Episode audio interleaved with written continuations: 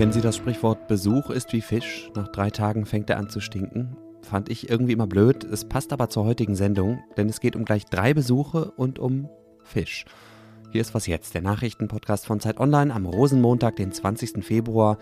Ich bin Moses Fendel und mache meine Arbeit wie immer bierernst, auch wenn ich extra ins Rheinland gefahren bin, um diesen Podcast aufzunehmen. Redaktionsschluss für diese Folge ist heute ausnahmsweise um 16.16 Uhr. 16.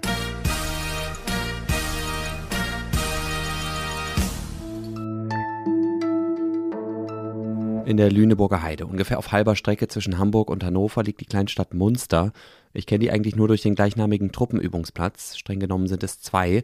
Auf einem davon werden seit Ende Januar ukrainische Soldaten am Schützenpanzer Marder ausgebildet. Vor einer Woche hat außerdem die Ausbildung für den Kampfpanzer Leopard 2 begonnen. Von beiden Panzern will Deutschland der Ukraine nächsten Monat einige Exemplare zur Verfügung stellen, um sich gegen die russische Aggression zu verteidigen. Über die langwierigen Diskussionen darum und die sogenannte Panzerwende von Bundeskanzler Olaf Scholz haben wir hier bei Was jetzt ausführlich berichtet. Heute ist Bundesverteidigungsminister Boris Pistorius nach Munster gereist, um die ukrainischen Soldaten zu besuchen und um sich ein Bild von der Ausbildung zu machen. Unser sicherheitspolitischer Korrespondent Hauke Friedrichs hat Pistorius begleitet. Hallo Hauke. Hallo. Wie viele ukrainische Soldaten trainieren denn da gerade in Munster? Das ist eine gute Frage, die äh, habe ich hier natürlich auch gestellt, aber es ist militärische Geheimhaltung. Die russischen Streitkräfte sollen nicht frühzeitig erfahren, wie viele Ukrainer dann auf sie zukommen künftig. Aber man kann sich das natürlich so ein bisschen ausrechnen. Es sind 16 ähm, Leopard 2A6, äh, die an die Ukraine gehen sollen. Da sind jeweils vier Mann an Bord und die Bundeswehr bildet ein bisschen über den Bedarf hinaus aus. Und dann dazu kommen 40 äh, Marder, die neun Mann an Bord haben. Und auch da wird ein bisschen mehr ausgebildet, als äh, dann an Panzern geschickt wird. Aber so in dieser Größenordnung äh, bewegen äh, wir uns ungefähr. Insgesamt kann man sagen, hat die Bundeswehr bereits 1200 ukrainische Soldaten an verschiedenen Waffen ausgebildet und bis zum Ende des Jahres sollen es 9000 sein. Und was genau lernen die da? Die Ausbildung äh, umfasst nur sechs Wochen, das ist sehr wenig. Sie trainieren deswegen zwölf Stunden am Tag mindestens und das sechs Tage in der Woche. Nur sonntags ist Pause. Sie äh, trainieren am Simulator, aber auch äh, im Gelände, auch mit scharfen Schuss. Erstmal müssen die Besatzung äh, den, den Panzer kennenlernen, das Miteinander an Bord und dann auch, wie man die beiden Panzer äh, gemeinsam einsetzt. Auch das ist hier ein Ziel, dass halt tatsächlich eine schlagkräftige Panzertruppe dann in die ähm, Ukraine äh, kommt am Ende der Ausbildung.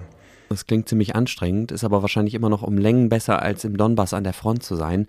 Jetzt ist Munster ja nur ein Ort in der EU, an dem ukrainische Soldaten an westlichen Waffen ausgebildet werden.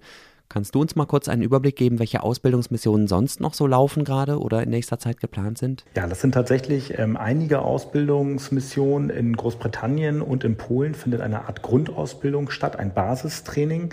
Die Soldaten erhalten dann in Deutschland Spezialwissen äh, vermittelt, zum Beispiel halt, wie man den Panzer bedient, aber auch Pioniere lernen hier, wie man äh, Sprengkörper äh, entschärft, zum Beispiel Minen. Dazu werden Sanitäter ausgebildet. Deutschland wird 600 ähm, Feldwebel trainieren. Der Feldwebel ist ein Unteroffizier mit besonderer Kompetenz, den es in der Bundeswehr gibt und der so ein Schmuckstück der deutschen Streitkräfte ist. Und äh, weitere Spezialisten äh, bekommen Ausbildung und das halt äh, jeweils in den Ländern auch die Waffensysteme liefern. Zum Beispiel beginnt in Frankreich jetzt äh, das Training an dem Spähpanzer, äh, der dann demnächst in der Ukraine landen soll. Und was würdest du sagen, Hauke, wie wichtig diese Art von Training für die Ukraine ist? Wie sehr entscheidet es am Ende vielleicht sogar über Sieg oder Niederlage der Ukraine? Also äh, besonders profitiert die Ukraine ja von ihren äh, gut ausgebildeten Soldaten in dem laufenden Krieg.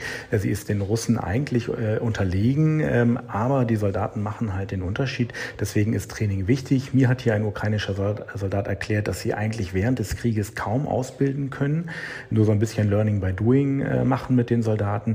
Und hier in Munster können sie halt auch lernen, wie verschiedene Panzer gemeinsam eingesetzt werden. Und das ist für die Ukraine extrem wichtig, da sie so halt hochmotivierte Soldaten sowieso hat, aber dann halt auch gut ausgebildete Soldaten, die deutlich besser ähm, vorgehen als die russischen Soldaten. Das sehen wir ja im laufenden Krieg immer wieder, welche großen Probleme die russischen Streitkräfte äh, beim Einsatz ihrer Soldaten haben, die halt schlecht ausgebildet, schlecht motiviert und auch schlecht ausgerüstet sind. Da wollen die Ukrainer halt mit besonders gutem Wissen ihrer Soldaten gegenhalten. Danke dir, Hauke. Sehr gern. US-Präsident Joe Biden ist überraschend zu einem Solidaritätsbesuch nach Kiew gereist. In der ukrainischen Hauptstadt hat er sich am Vormittag mit seinem Amtskollegen Volodymyr Zelensky getroffen. Es war Bidens erster Besuch in der Ukraine seit dem russischen Überfall vor knapp einem Jahr. You know, one year later, Kiev stands and Ukraine stands. Democracy stands. The Americans stand with you and the world stands with you. Er sagt, auch ein Jahr später steht Kiew noch, die Ukraine steht und die Demokratie steht und wir, also die USA, stehen an eurer Seite, ebenso wie die Welt. Biden hatte aber nicht nur warme Worte im Gepäck, er hat der Ukraine auch weitere Waffen in Aussicht gestellt, zum Beispiel Artilleriemunition, Panzerabwehrsysteme und Überwachungsradare, um die ukrainische Bevölkerung besser gegen russische Luftangriffe zu schützen. Und jetzt der dritte Besuch des Tages. Auch der hängt zumindest indirekt mit dem russischen Angriffskrieg in der Ukraine zusammen. US-Außenminister Anthony Blinken hat seinen türkischen Amtskollegen Mevlüt Çavuşoğlu in Ankara besucht.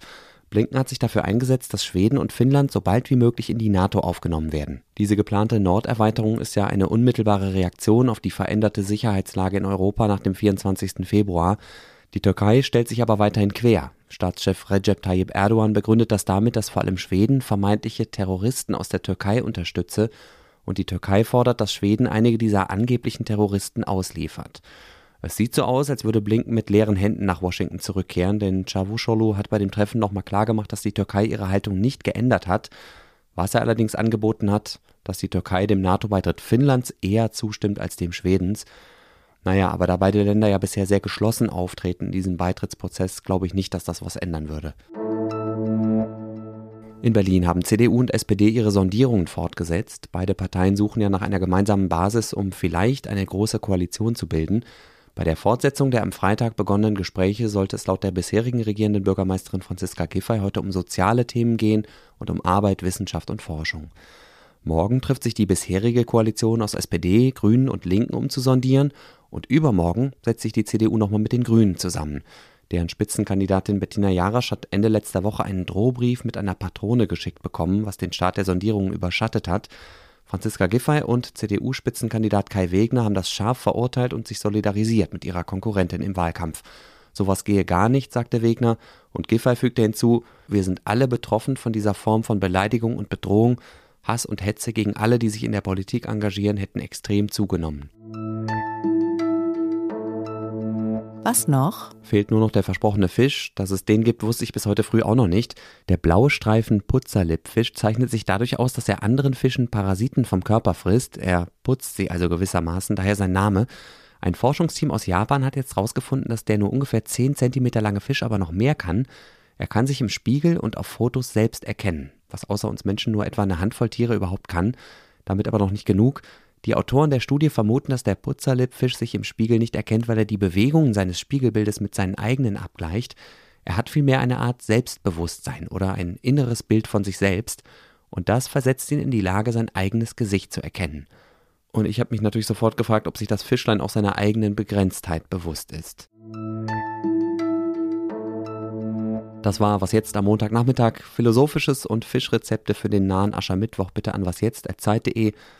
Morgen früh erfahren Sie hier von Erika Zinger, wie sich die EU und Großbritannien im Streit um die Nordirland-Frage schon bald einigen könnten. Ich bin Moses Fendel, Kölle Alav und schönen Abend. Natürlich bin ich nicht für diese Sendung hier extra ins Rheinland gefahren, sondern um ein bisschen Karneval zu feiern. Ich bin als Koch verkleidet durch die Gegend gezogen und habe meiner kleinen Tochter den Karneval schmackhaft gemacht. Mal schauen, wie erfolgreich ich damit war.